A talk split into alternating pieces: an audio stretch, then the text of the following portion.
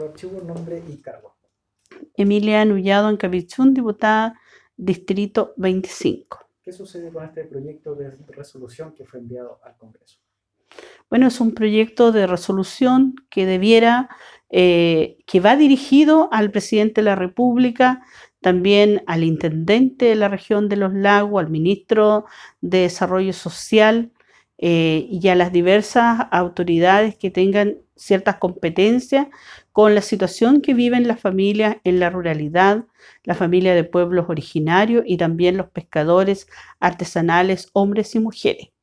Es importante que con este proyecto eh, se generen planes de desarrollo para atender la situación y donde existan medidas claras para este, este grupo de personas y familias que han sido olvidadas por el gobierno, donde no han habido anuncios que les permitan a ellos desarrollarse. Muchos de ellos no han tenido la oportunidad de recibir ningún tipo de apoyo y donde se requiere que eh,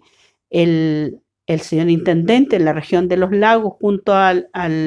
los consejeros regionales generen un plan que permitan a la pesca artesanal, que le permitan a las comunidades mapuche huilliche, que les permitan también a aquellas familias que viven en la ruralidad y que no han tenido la posibilidad de ser apoyadas con recursos que ellos puedan eh, generar mayor productividad y donde también se espera al mismo tiempo que se generen las condiciones de y las diversas articulaciones con los diversos servicios públicos para que puedan adquirir la productividad de los pescadores artesanales, de las comunidades mapuche huilliche, también de aquellas familias que viven en la ruralidad y que no son mapuche, pero que ellos están de manera permanente desarrollando estas actividades productivas. ¿Cuál es la realidad actual respecto a los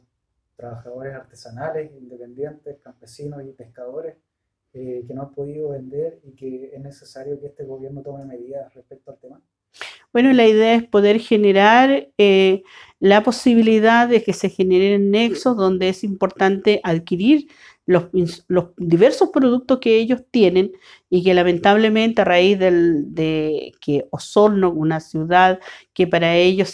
tiene una mayor importancia porque eh, concurrían permanentemente a vender sus productos, las artesanas y artesanos también tenían la posibilidad de vender, la gente que produce hortaliza, todos aquellos productos que se generan en, la, en, el campo hoy día están impedidos, por lo tanto también se requiere que se genere esta posibilidad donde las diversas gobernaciones o las JUNAEP y otras instituciones puedan adquirir los productos de la gente de la zona, porque es importante poder apoyar a la economía de cada una de las familias, así como se ha hecho con las grandes empresas y las medianas, que para ellos se han generado medidas que les va a permitir acceder a crédito y mejorar sus condiciones de productividad y donde ellos también tienen la posibilidad a través de recursos que les van a permitir levantarse y generar nuevamente, activar sus empresas. Lamentablemente esta no es la situación que ocurre con los pescadores artesanales, que ocurren con las comunidades